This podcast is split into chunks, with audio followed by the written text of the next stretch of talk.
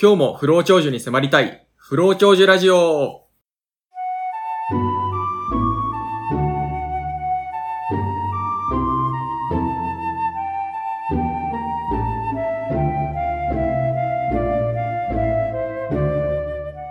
パーソナリティのふうです。パーソナリティのローです。この番組は20代30代の男女が不老長寿のヒントを古今東西から手繰り寄せながら不老長寿に迫っていく番組です。制作はアースカラーという会社が運営している天然無農薬の松葉を取り扱うブランド松葉。提供はおうち生態ラフでお送りいたします。よろしくお願いします。はい、よろしくお願いします。はい。すっかり岩手県は寒くなってきまして、おー、もう半袖だと夜ちょっと冷えるなって感じですね。もう9月に入り、一週間経ちましたね。早いです一緒に入りましたね。ね。うん。すっかり秋ですよ。風邪ひいちゃいますね、そうするとね。いや、ちょうど二日前ぐらいまで、なんか喉痛くて大丈夫かなって感じだったんですけど。流行りのあれかもしれないみたいな。そうですね。まあ、多分まあでも、ちょっと一回あの、祭りで水に入るっていうことをやったんで、はあー、やってたね。い、うんあれ。かなと思って、あれだね。はい。まあ、すぐ治ったんで、多分まあ、ただの風邪かなと思いながら、うん。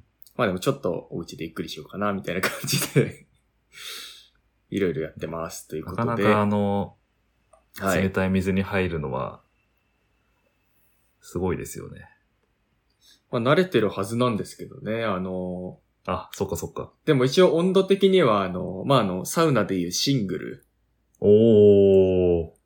の温度で、まあ大体何度だったっけな、5, 5度とか、やばいね、こと。でちゃんとなんかこ 氷バーって入れてもらって、あーで、司会者の方がこう、なんていうか、測って。測って、そしたら最初なんか8度、いや、次5度ですね、とか言って、あ本当に5度でした。こう いや、サウナでも5度はなかなかないでしょ、だって。いや、僕も池袋の6度ぐらいかな、うんという感じでですね、ちょっと健康にも気をつけながらというところで、今回のセマニタを、はい。ふ、ふ、ふの方から、はい。よはい、用意させていただきましたということで、ろしくお願いします。はい。えー今日はですね、えー生き物が老いるということ、死と長寿の進化論という、えー本がですね、はい。これが今年、えー何月だったかな確か6月ぐらいに出まして、ほうほで、著者があの、稲垣秀弘さんという、う。うん。まあ、静岡大学の大学院の教授をやっておられる方で、うんうん。まあ、あの、有名な本であの、生き物の死に様っていう本がありまして、うん。まあ、いろんな生き物がどうやってこう死んでいくかっていうのをこうまとめたような本なんですけど、まあ、ちょっとエッセイ調で詩的な表現にこう溢れたような感じのもので、まあ、この方の著作が、まあ、植物が、植物関係が多いんですけど、結構好きで、うんうんうん今回も新刊が出たので買ってみたんですけど、ちょっとこの不老長寿ラジオで、えーよく言ってた、まあ、抗酸化物質はいはい。に関する章がですね、えーあったので、これをですね、元に今回は話をしていきたいと思います。あのー稲垣さんの本、僕もあの、何、何回かちょっと読んでて、お、はい。あのーちょっと記憶にあるやつを言うと、あの、雑草の、雑草が生き抜くための戦略みたいな。ああ、ありますね。なんかそんな本とかも書いてますよね、確か。書いてます、書いてまあす。ーなんか2冊3冊ありますよね。なんかタイトルで言うと雑草が入るやつもあったし、弱者の戦略っていうのもありあまし、た。はいはいはいはい。いや、なんかすごく、あの、面白いなーって思って読んでたんで、はい。ちょっとその新刊は僕、まだノータッチなんで、ちょっと内容がすごく気になりますね、それ。ありがとうございます。まあ、著者みたいにありがとうございますって言いま した。あの、ちょっと全部やるとさすがに長いので、ちょっと今回はその、抗酸化物質に触れられてた第8章、はい。えーその名も植物はアンチエイジングしないという章ですね。いやー、ちょっとギョッとしますね、それはね。そうなんですよ。あ、ちょっと気づきがあるような感じうのん。ものなんですけど、この章をですね、ちょっと順を追ってはい。よ見ながらお話ししていければと思います。ろしくお願いします。はい。で、まあ、まずですね、まあ、タイトル、その名の通り、まあ、植物はアンチエイジングしませんよということなんですけど、まあ、人間、頑張ってアンチアンチエイジングしようとするじゃないですか。しようとしてますね。はい。で、まあ、いろんな商品ですね。まあ、サプリであるとか、うん。まあ、そういうものを購入して、えーやっていくわけなんですけど、まあ、あるいは食品を選んでとかですね。うん。まあその大事な効果、まあ何を期待してっていうと、まあ抗酸化作用ですよね。うん。で、じゃあなぜ抗酸化作用が必要なのかというところで、まあ酸素呼吸をするこう我々うん。なんですが、はいまあその酸素っていうのはこう、まあ皆さんもね、わかると思うんですけど、体をこう錆びつかせてしまうと。はい。で、しかも酸素呼吸していくと、体の中にまあ活性酸素がはいはいはい。どんどん生まれていって、で、人間の体の中にも抗酸化物質もともとあるんですけど、うん。もうなかなかその活性酸素が作られるように追いつかないと。うん。なのでもう外から取ってきて、え抗酸化作用をこうどんどんえ体の中でこうんうんううん巡らしていこうとうんな。っていったと。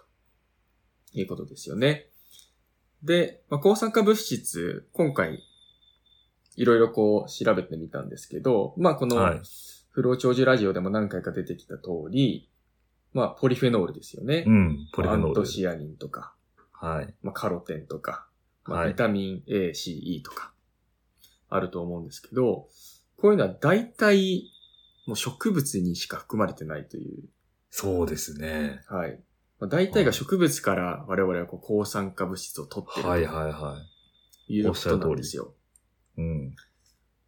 で、そんな植物、まあ、もちろん抗酸化物質が豊富なんですけど、うん。でも植物ってそれなんでこうアンチエイジングに使わないんだろうと。うん。いや、毎年同じサイクルで植物ってこう、し枯れて、うん。うん。また次の年生えて、で、まあ寒い時が来たらまあどんどん死んでいく植物もあってみたいな形ですよね。というわけで今回は最初にですね、植物が抗酸化物質をどう使っているかというところどにう使っているか。あー何に使ってるんだっていう。はいはい はところでですね、で、これにはですね、し植物の壮絶な戦いの歴史っていうのが関係しているらしいんですよ。い。そうなんですか。せ生存の歴史みたいな。そうなんですよ。ああ。で、植物、まあそもそもこう動けないですよね。はい。動けませんね。はい。でも病原菌ってこう周りにうようよしてるわけですよ。はいはいはいはい。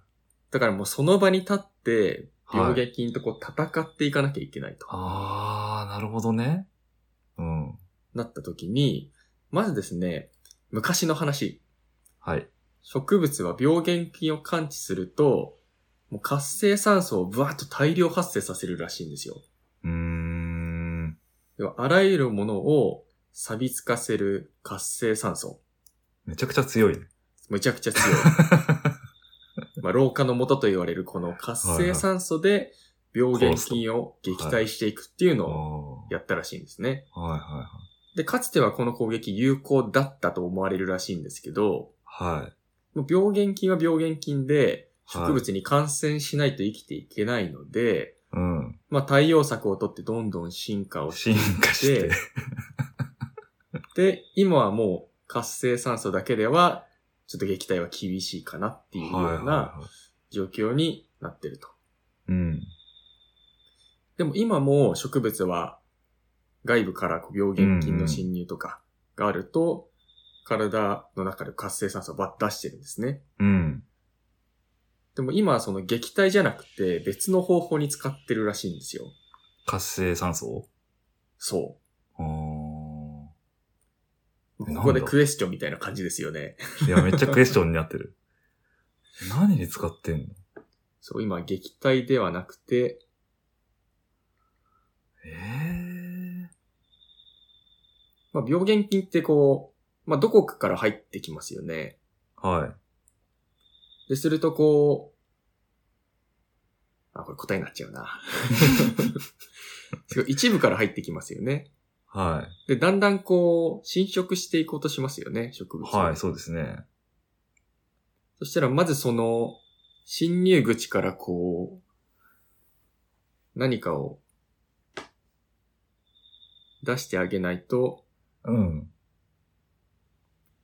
まあ、やがて植物自体が死んでしまうことになるという。うん。侵入、侵入口を、まあ、まずもってこう、防ぐみたいな、はいはい。塞ぐというかね。あ、でも近いんですよ。なんかそう、そのために、活性酸素を使っている。なるほど。ちょっと惜しいですね。ちょっと惜しい。はい。じゃあ答えをはい。お願進いしめまていきす。ます。はい。で、今この活性酸素を敵の襲撃が来たぞっていうはい。ことを体中に知らせるために出してるらしいんですよ。あーなるほどね。つまり臨性体制に入れと、はいはいはい。エマージェンシエマージェンシーとしてお知らせがね使ってる。はいー。。はいはいはで、その活性酸素がバッと出ると、い。うん。病原菌がまだ入ってない細胞うん。うん。は、まあ、壁を硬くするとか、うん。っ ていうことをして防御力をこう上げていくと。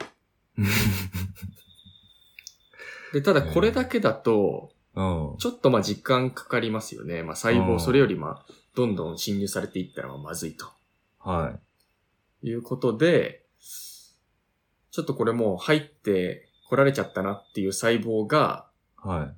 まあどういう手段を取るか。はまあこれが第二のクエスチョンですい。ね。ええだからもう、すべてを防げれないから入ってきちゃって、はい。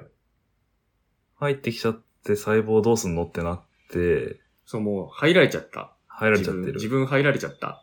うん。えーっと、細胞同士で合体して強くなる。ああ、なるほ ど。それできたらいいですよね、でも。いや できないよね、だんだんそこう、免疫が、う。そうそうそう。総量が増えていって、やがて勝てるみたいな。そうそうそうそう。なるほど。実はですね、はい。病原菌に入られた細胞、はい。えー、自死をします。ええー。自殺自殺ですね。は要は細胞が死ねば、そこに感染してきた病原菌も死んでしまうい。と。あー、なるほどね。はい。いうことなのではいはい他への感染がその時点でしなくなるってことね。そうですね。まあ、あー自分を捨てて、こう全体を守るっていう素晴らしいですね。方向を取ると。えーだから僕らはこう、植物の細胞ももちろん普通に死ぬものもあるらしいんですけど、は大体はあの僕らがパッと目にして、あ、植物死んでんなみたいな感じの、い。うん、まうあ、ん。なんかこれ感染されてるなみたいな時っていうのは、まあ、菌の攻撃で細胞が死んだんじゃなくて、あー、まあ、防御の仕組みで死んだ細胞が自殺をしていると面白。いうことらしいんですよ。で、結構その侵入した周りの細胞も、あ、これまたこっちに移ってこられたらやばいって思って、もう囲むように死んでいくらしいんですよ。なるほど、なるほど。どんどんどんどん。はい。もう犠牲になっていくと。で、これをあの、アポトーシスというらしいであすね、。アポトーシスね。はいはいこはいのはい。現象をなんか聞き覚えはあるという、アポはトーシス。はい。い。きますね。だからシュ植タイン物ズ化ゲートとかのタイトルになってましたね。ああ、そうです ね。懐かしいですね。アポトーシス。もう10年ぐらい経ちましたね。もう10年ぐらい経ちま放し送たさね。れてから。そうそうそう、それで。まあなので僕らこう歩いてて、葉っぱがこう、あ、なんか斑点になってるな、あの葉っぱと。うん。いうのを見たら、これはもう自ら死んで全体を守っていた細胞たちなので、あ、よく頑張ったねと、もう気持ち悪いなんて言ってはいけないとあいーう話ですよ。これ完全に視点変わりますね。そうなんですよ。もう僕の庭なるのヤブリンゴがですね、毎 年ちょっとこう、病気になって斑点がバーって出るんですけど、うん。今度から、あ、お疲れ様って いうことになります。そう、まあドラマがここで一つあると。確かにね、見えないけどドラマが。みたいなんですよね。で、まあ、植物の平和は守られましたと。まあ、めでたしとなればいいんですけど、でもよく考えると、その大量に発生した、まあ、シグナルとして使った活性酸素、うん。まあ、まだ残ってますよね。うんうん。で活性酸素自体は、まあ、人間にも良くないように、植物自身にもまあ良くないと。うん。まあ、要は体を錆びつかせるものなので。で、そこで必要になってくるのが、ポリフェノールであるとか、うん。ビタミンみたいな、うん。その活性酸素にまあ対抗するものらしいんですよ。うん。で、まあ、活性酸素もバンバン植物っていうのは出す。まあ、つまり病原菌が、まあ、ある時特殊にピュってくるんじゃなくて、もう常に病原菌にさらされてると。常にねまあ、なのでもう、飽きた活性酸素、飽きた活う性ん。酸素。で、シグナル使ったやつ処理しなきゃって言って、うんすぐポリフェノール、ビタミンとかで、こう、それをどんどん打ち消していくと。はいはいはい。まあ、なので植物っていうのは、抗酸化物質が非常に豊富に含含まれているとうん。いうことなんですよね。で、まあこれ、だったらその抗酸化物質、老化を防ぐためにも使えるんじゃないかうん。ってなるんですけど、どうやらそれをやるのは、あ、これ、老化防ぐのに使えるんじゃねって気づいた人間だけだと。へえ。で植物自身は気づいてないというか、まあ、日々の戦いの、まあ、戦、あ事後処理みたいな感じですよねー。なるほどね。その、そのあくまで機能として使ってるっていう。そうなんですよ。だうん。からその老化を防ぐとかいう気持ちはもう毛頭ないと。毛頭ないと。はい。うんこれ戦いのために必要なんだと。日々の戦いでいっぱいいっぱいっていうね。らしいんですよね。あで、これがまあこの章の大体のお話で、あ。はで、一応まあ最後に締めくくられてるのは、まあ不思議なことに植物は老化をしていくと。い。うん。植物にとって抗酸化物質はまあ身を守るための物質に過ぎませんと。うん。でも我々も、まあ、よくよく考えると抗酸化作用で完全にアンチエイジングできてるのかと言われたらまあそうでもないと。うん。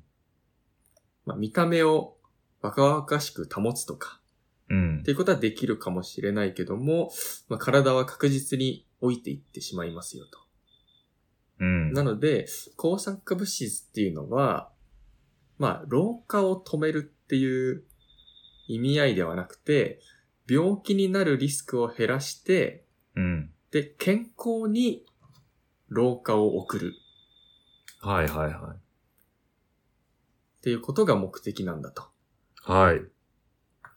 だから人間も植物も大量の抗酸化物質をまあ自分の中に持ったまま静かにゆっくり置いていくんですよっていうのがこのうー発信ん。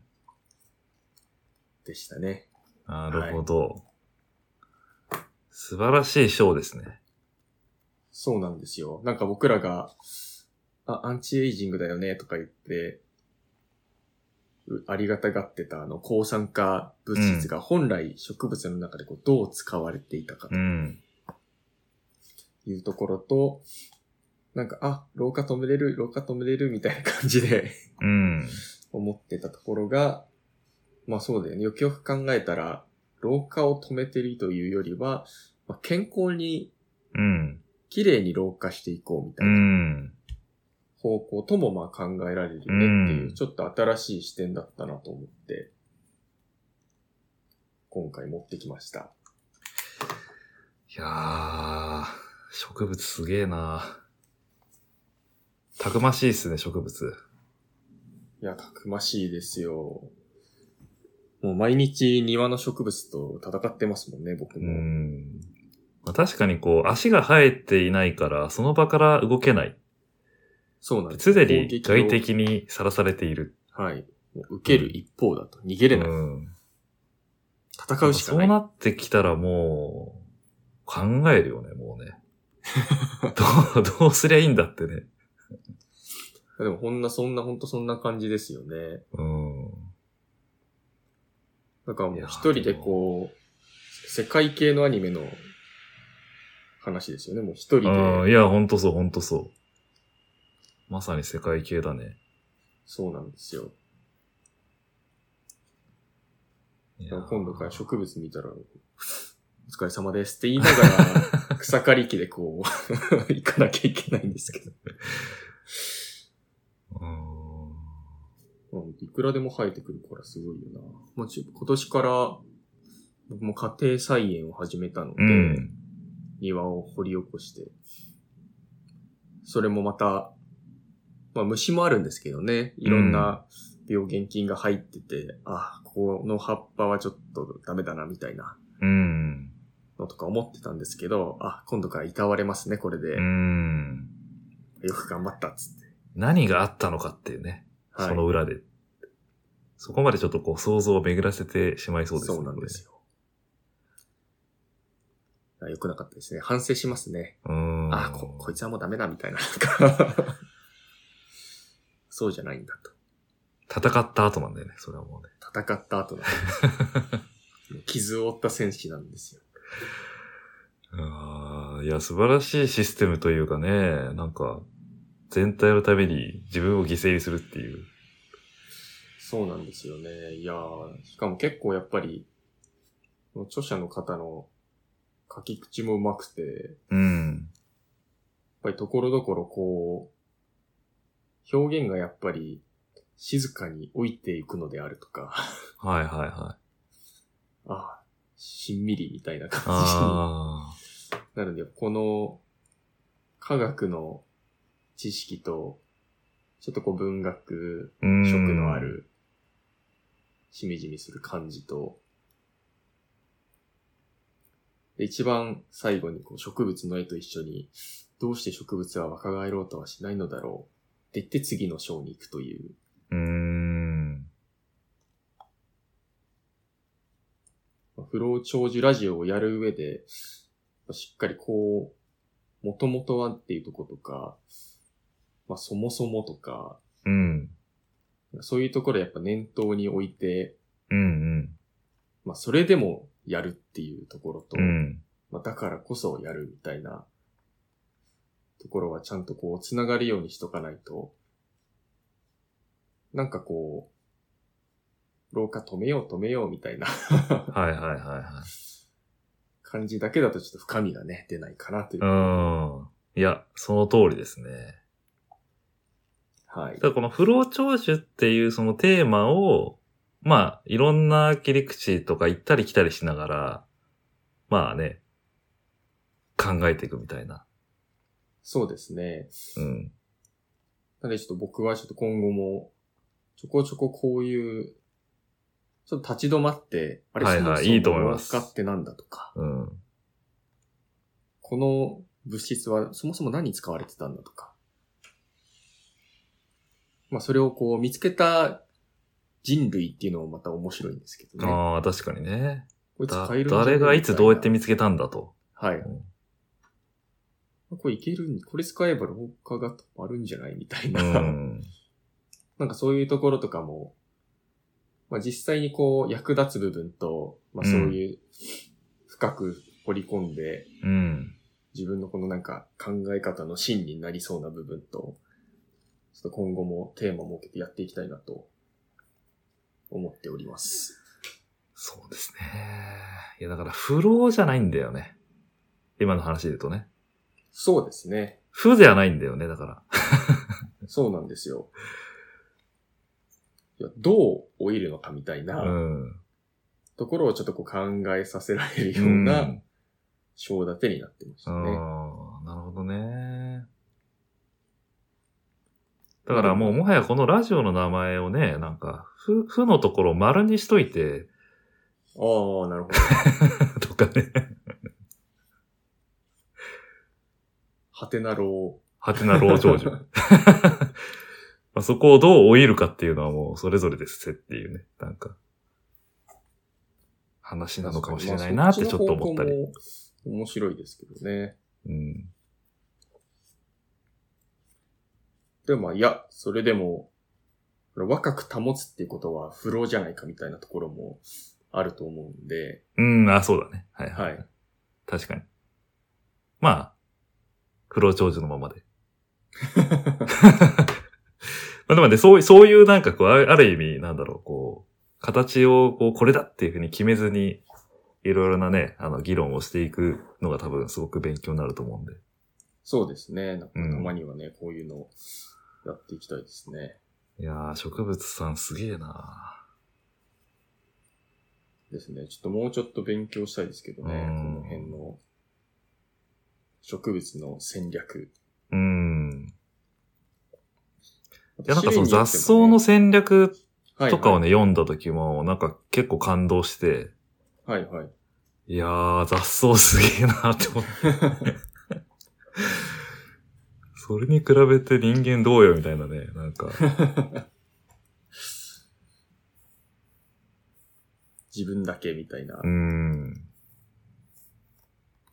いや、植物から学ぶことは非常に多いですね、だからね。そうなんですよね。だから畑本当とかやってこてう、もね。抗酸化物。質がそのね、大半が植物が抱えているものなんだとすると、はいはい。やっぱその僕らが目指そうとしているというか、こう、散々言ってる不老長寿っていうコンセプトも、うんうんま。あ、植物なしでは語れないってことだからね。そうですねい。や、本当に。やっぱ植物についての知識というか、まあちょっと彼らのことをちゃんと知っていこうみたいなね、うん、いや、本当に本当に。ところをたびたびやっていくべきだな。ですね。ぜひ。ちょっとこのぐらいのペースで時々僕が持ってきますんで、じゃわ かりました。いあ。はい。や、今日めっちゃ楽しかったっすわ。はいや、よかったです。い。めちゃくちょちゃ勉強になる。っとまあ短い章だったんで、ちょっとパパッうと結論まで駆け抜けましたけど。いや、本当にもう明日から植物の見方変わるレベルだから、これも。そうですね。ちょっと、皆さんも、そのあたりに生えてる草をちょっといたわってあげて、本当に、ちょっとこう想像力を働かしてね。はい。あ、あの細胞くんが自死したんだな、みたいな。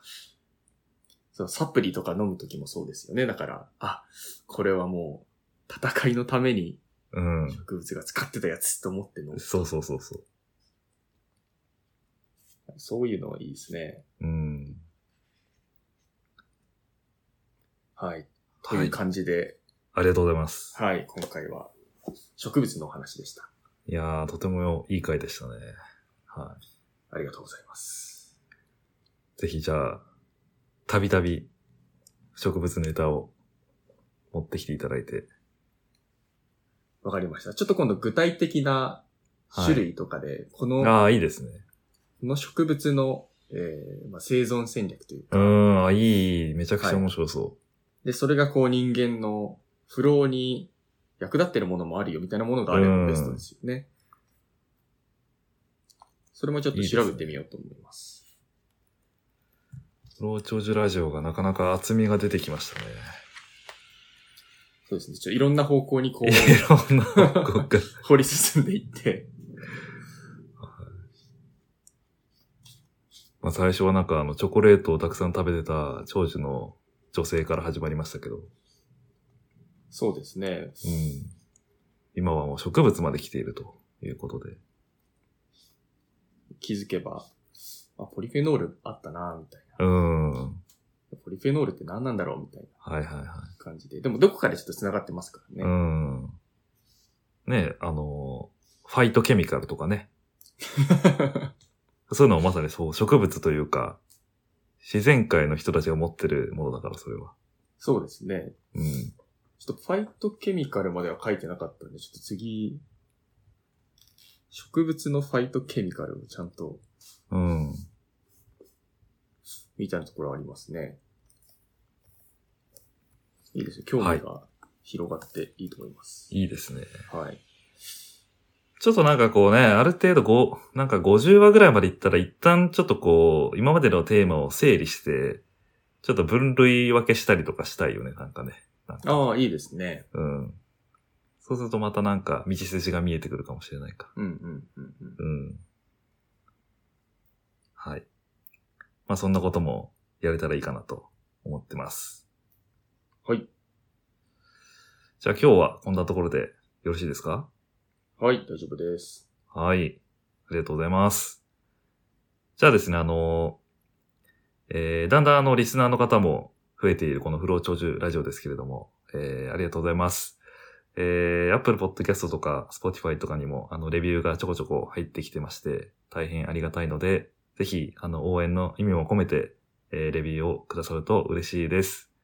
あとは、えっ、と、ハッシュタグ、不老長寿ラジオでですね、えーぜひ、Twitter とか、えー、インスタグラムとか、フェイスブックとか、まあ、あの、ソーシャルメディアに入れていただけると、えー基本的に全部、あの、コメントを拾いに行ってますんで、えーぜひつぶやいていただけたらと思っております。お願いします。はい、よろしくお願いします。じゃあまた次回の配信でお会いしましょう。ありがとうございました。ありがとうございました。